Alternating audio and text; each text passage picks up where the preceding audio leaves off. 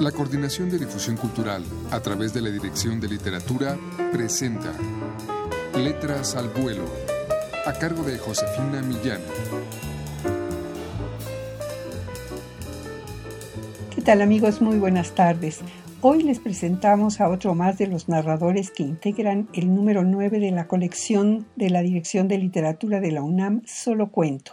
Se trata del regiomontano Luis Panini. El cuento se titula Cuando vinieron los homosexuales. Escuchemos un fragmento.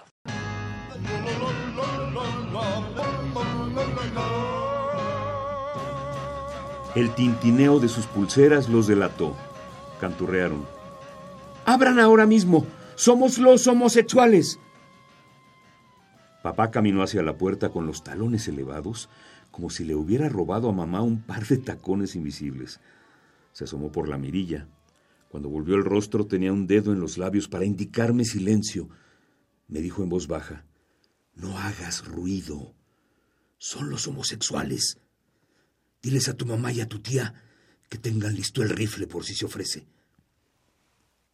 Las encontré abrazadas en la habitación, temblando de miedo.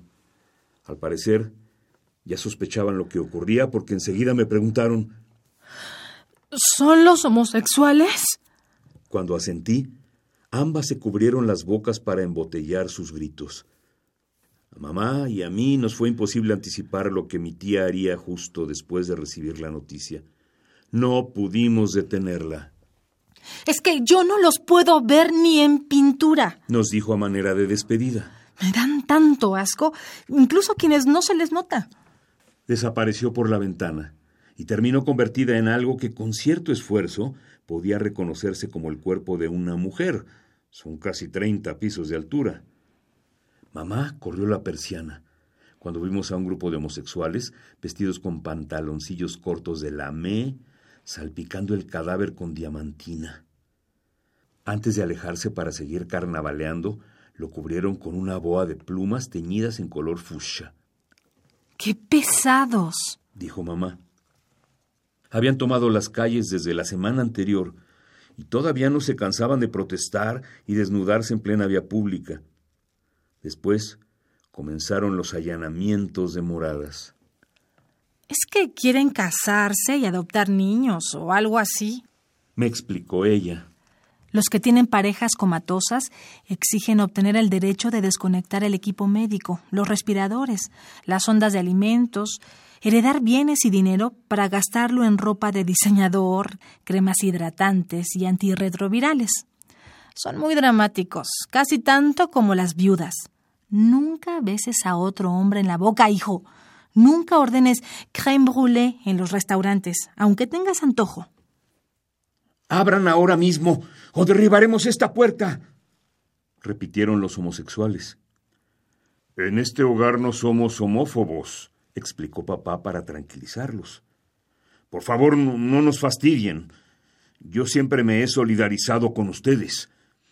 A veces compro chuletas en una carnicería donde trabaja un travesti. Hasta me he quitado el poco vello que me crece en el pecho. ¿Con cera caliente? preguntó un homosexual del otro lado de la puerta. No, con navaja de afeitar, dijo papá. Eso es de hetero sin clase, Abran ahora mismo. Dejé a mamá inconsolable en la habitación, me acerqué a papá para comunicarle. Dejé a mamá inconsolable en la habitación y me acerqué a papá para comunicarle que mi tía era una mancha en la acera. Será mejor permitirles entrar. Traté de convencerlo, para que el asunto no se agravara. Esta alegoría al revés del regiomontano Luis Panini en su cuento Cuando vinieron los homosexuales es solo una de las 27 narraciones que integra el volumen número 9 de Solo Cuento en una edición de la Dirección de Literatura de la UNAM. Los invitamos a adquirirlo en todas las librerías de esta universidad o llamando al 5622-6202. Muchas gracias por su atención. Gracias a Juan Estaque y María Sandoval en la lectura. Se despide de ustedes Josefina Millán.